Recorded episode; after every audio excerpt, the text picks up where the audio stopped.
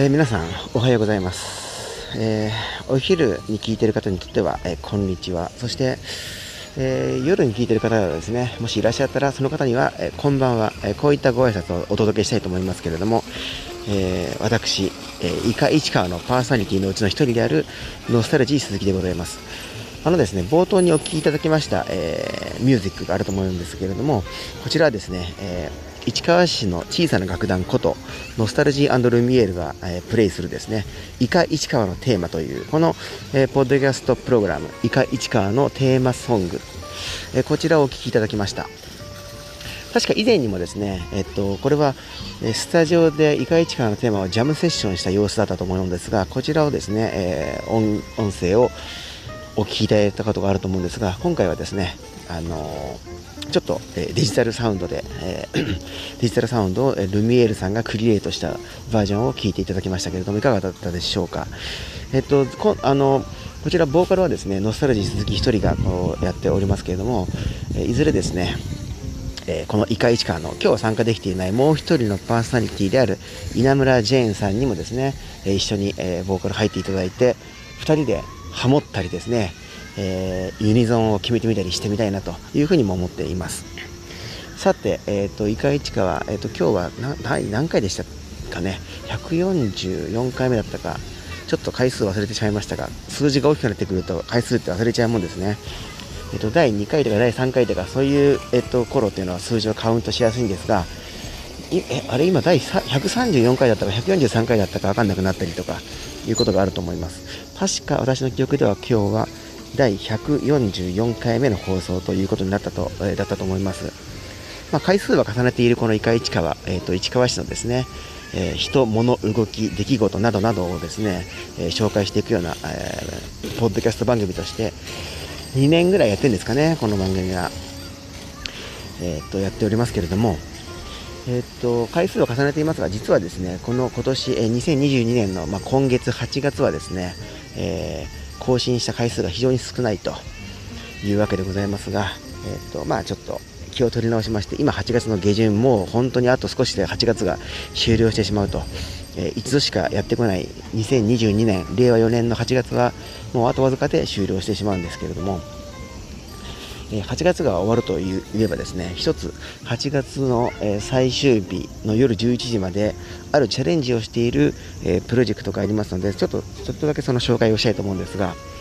えっとオレンジスマイル市川と名付けられたですね一つの、まあ、新しく立ち上げられたえープロジェクトがあります、まあ、新しくといっても実は2年ぐらい前から立ち上がってはいたんですが、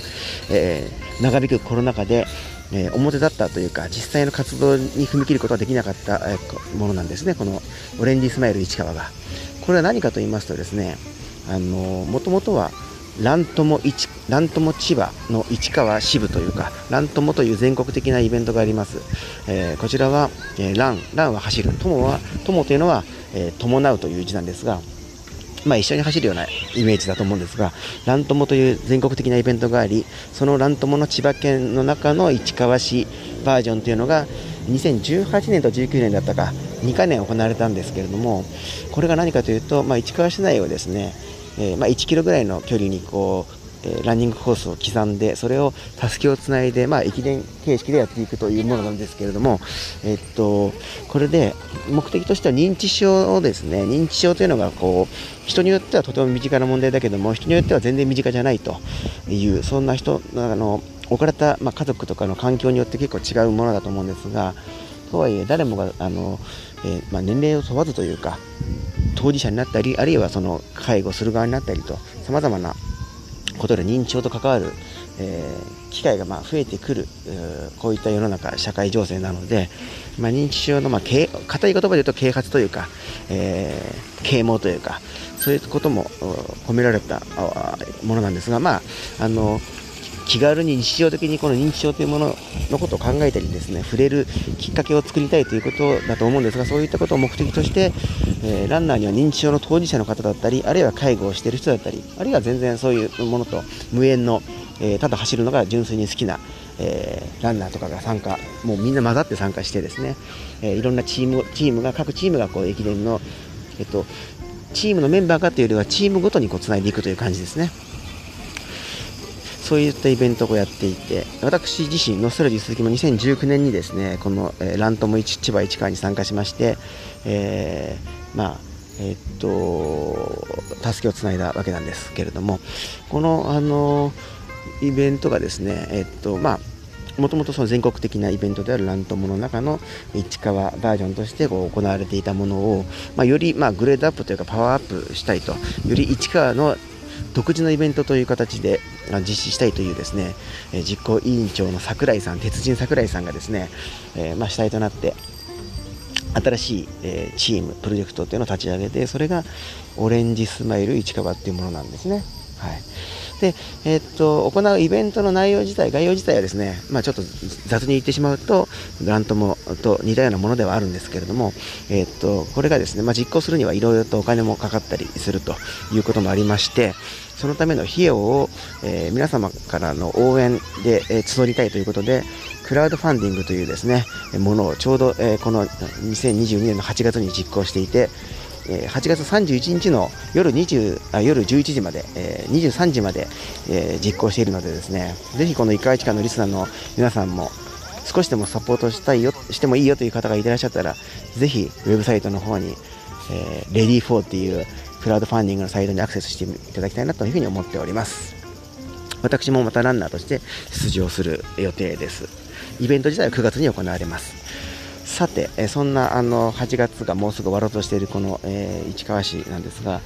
私は今ですね東菅野にあります、えー、交通公園というところに、えー、来ております、はい、そこの、え私自身は、え今はベンチに座って、えいると、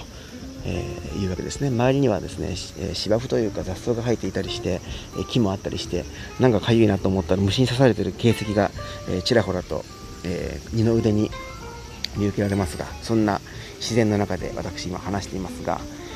えっと、先日ですねこんな、あのニュースが、え報道がありましたのでちょっとあのお知らせあの紹介したいと思うんですがえっとですねえっと戦後、まあ、太平洋戦争、アジア太平洋戦争というのがこう終了しまして、今年2022年で77年目なんですね。はい、1945年、昭和20年の夏にですね、まあ、戦争が終わりました。はい、日本では8月15日に、えー、終戦ということになってますが、まあ、国によってこのいつ戦争が終了したかというのは捉え方とか定義というか様々なんですが、まあ、この夏に、えー、戦争が終わって77年が経つわけですけれども、えっと、戦争終わって77年に経った今年の8月のですね、まあ、今月のですね中旬に8月のまあ16日だったかな、えっと、元日本兵の人が、えー、持っていた日照旗、まあ、日の丸ですね。えー、戦争に出征するときに、え、周りの人たちのですね寄せ書きですね、まあ、無事を祈ると、え、戦争でのまこう業績を上げるということとそれから無事を祈るみたいなおそらくそういった意味を込めて、え周りの家族とか友達とか仲間たちのですね寄せ書き名前とかメッセージをたくさん書いてもらった日の丸の旗というのがを、え多くの日本兵たちは、えまあ、その大きい日の丸をですね折りたたんでそれをこうえー、体に身につけて戦っていたわけですけれどもこれがですね、まあ、戦争で戦った後、えー、まあ殺されたとか殺さ殺されてない場合でもその敵軍はですね、えーと、その旗をこう、まあ、戦利品として持ち帰るというのが、まあ、よく行われていたと,、えー、というわけなんです。西洋ではですね戦争戦で勝った時のその、まあ、敵の旗を取るというのが、まあ、一つの,、まあ君あのえー、名誉みたいなところが名誉とされること行為であるのでですね、えーえっとまあ、その日照旗、えー、というものをこう持ち帰っていたというわけなんです。でこれがですねあのーまあ、もともとの無権士である日本兵、それからもそれを持ち帰った、例えばアメリカの兵隊さんもですね、もう年を取って亡くなっていたりするわけですが、えー、亡くなったそれ、えっと、たとえっと、今回の件はですね、何かというと、えもともと市川市から出征していた兵隊さんが、まあ、数年前に亡くなったんですが、その人が持っていた日照旗がですね、えー、持ち主だったアメリカの兵隊さん、こちらは亡くなっているんですが、その息子さんがその遺品整理をしていたところで、えー、どうやら日本の国旗が出てきたと。で日本語は読めないんだけども、いろいろとこう NPO のとに、えー、調べてもらったりしたら、これは市川市に住んでいた兵隊さんが持って出征していたものだということが明らかになって、えー、まあ、これを元の持ち主の、まあ、ご家族に戻したいということで、えー、今年、まあ、つい先日ですね8月の16日だったかにですね77年戦争が終わってから77年経って、えー、戻ってきたというニュースがありましたでこれがですねえっとちょうど。現在、えー、今8月の実は30日なんですけれど。も、えー、8月の31日までだったと思いますが市川市役所第一庁舎の1階のですねなんとかルームというところに飾られていまして、まあ、平和展というのが行われていてですね、えー、まあ戦争というのはあの良くないよということで平和が大事だよということを、えー、メッセージとして発する展示会が行われていますがこの平和展の中で、えー、返却された返還された日照旗が飾られています。まあ、本当もうボロボロになったものなんですが、えー、でまあ、日の丸って白地に赤ですけれども、えーとまあ、もうあの茶色っぽくなってはいたりボロボロになってるんですがそれでも、まあ、これはもともと日の丸だったんだなということがよくわかるものでございまして77年経って戻ってきたものが飾られているのでですねぜひ見ていただきたいなと思います。えっとまああの新聞記事とかあのウェブの記事なんかにもいろいろとこうニュース報道が出ているのでぜひ調べてみていただくとあのどんな思いでえー、まあえー、まあ、もう亡くなってしまったアメリカの兵隊さんそして日本の兵隊さんそれからその、え、息子さんたちのですね、えがどんな気持ちで、えを抱いていたかあるいは抱いているかということなどがあまあそういった報道の記事にも書かれていたりするのでですね。あとそれから実はまあフリースタイル市川のウェブサイト上にコラムとして、えっと私は実は書いたコラムがありましてタイトルが戦後77年家族のもとに帰還した日照記というコラムがあの先日8月29日に公開していますのでこちら読んでいただければいいかなというふうにも思っています。でもしかしたらこれを聞いている方もですねその市役所で行われている平和展見た人もいるかもしれないんですがえっと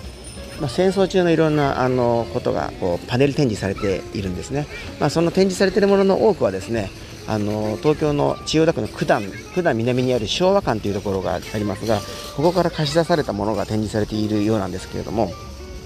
その中に学童の、まあ、疎開ありますね。疎開って分かりますよね。えっと、主に都市部のですね子どもたちが親元離れてですね田舎の方に集団で疎開するっていうものなんです。これ目的は何かというと都市部というのは空襲とかで狙われやすいそして狙われるとですね、まあ、家屋が破壊されたりそして破壊されてそれが火災が発生して、えー、まあ、あの非常に被害が大きくなってしまうと。要は密集地、えー、建物が密集していて人口も密集しているんで被害が大きくなりますのでこの被害を食い止めようということで疎開、えっとまあ、密を疎にするということですね。その密なところを疎にして開くということだと思うんですけれどもそれで、えー、人をですね減らすと。どう減らすかというと、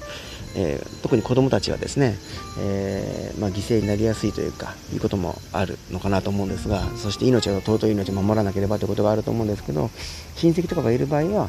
まあ、いわゆる縁故縁故者が田舎に住んでいたりする場合は縁故疎開っていうことをするんですけども、えー、そういう田舎地方の方に、え、身寄りというか身を寄せられる人がいない場合は集団疎開といってもう学級単位とかでですね小学校の小学校3年生から6年生とかが疎開するんですけども当時国民学校といった名前になってたかもしれませんけども、えー、戦争の時はこの小学校尋常小学校というのが国民学校という名前名称に変更されていたような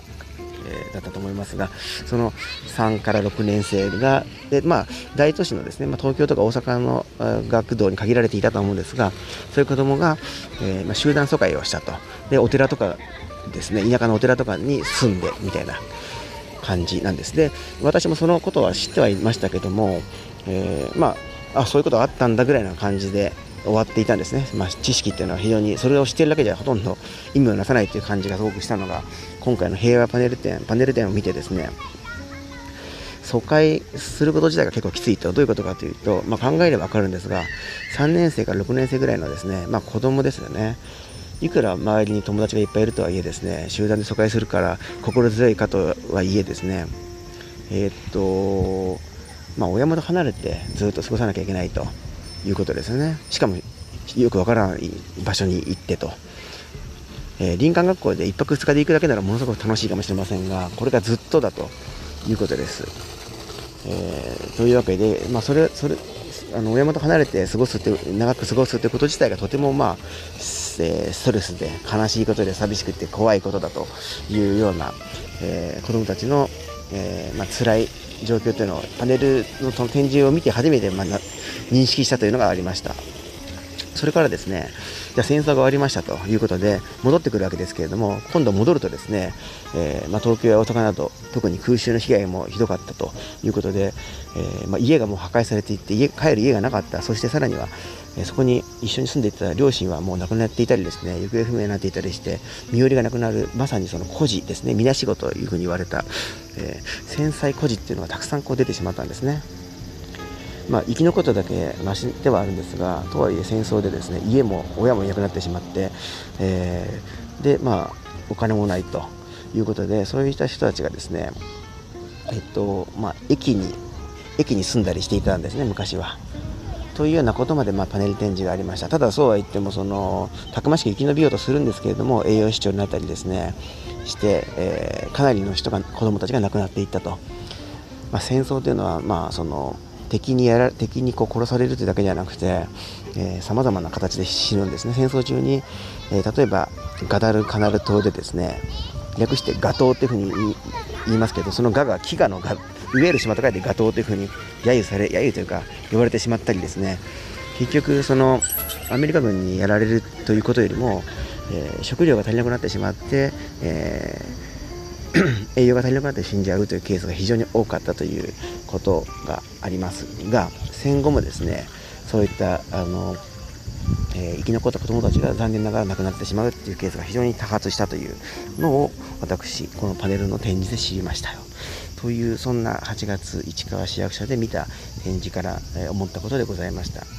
今話したようなこともですね先ほど申し上げた、えー、フリースタイル市川のウェブサイトのコラム戦後77年家族のもとに帰還した西沖という記事の方に、えー、まあ、書いていることでもあるのでこっちも合わせて、あの読んでいただければいいかなというふうには思います。というわけで本日はですね、えー、オレンジスマイル市川のお話とそれから、えー、まあ、私が先日ちょっと所要で市川市役所に行った時に見たパネルの展示、えー、の、まあ、見た内容とかなんていうことをお話をしました、まあ、戦争に関するものですよね、まあ、実は、えっと、今年のですね2月の24日に始まったですねロシアによるウクライナへの侵攻、侵略というのがまだ続いていて、もうちょうど半年以上経ってしまったと、で確か、えっと、日本にもですねかなりの人数が避難民がウクライナから来られているんですけども、えー、確か8月24日の時点で1783人もいると日本にも来ていて市川市にも4人いるという情報があります。でウクライナ自体はですねあのー、いろんな国に避難をしてる国民が避難してるんですがすで、ー、に1700万人という全人口の、えー、3分の1を超える3人に ,3 人に1人以上がもう国内に避難しているというもう国家の えー、まあ、その元の形を全然とどめてないと。しかも国土特に都市部はすごくあの襲撃されましてですねボロボロになっているわけでまあ、戦争がとにかく早く終わってほしいんですが終わった後も元通りに戻ることはなかなかもう困難であろうとか、えー、非常にこの被害の大きさというのを考えるだけでちょっとゾッとするというかいうことでですね、まあ、国際的にどういうふうにこの国を守り、えー、っていう。ただまあ戦争の場合はどっちかが一方的に全て悪いというわけじゃないところもあったりするかと思うんですね。当然ロシアの、えー、行っていることはあ国際法に反しているものではあるので責められるべきではあると思うんですが、は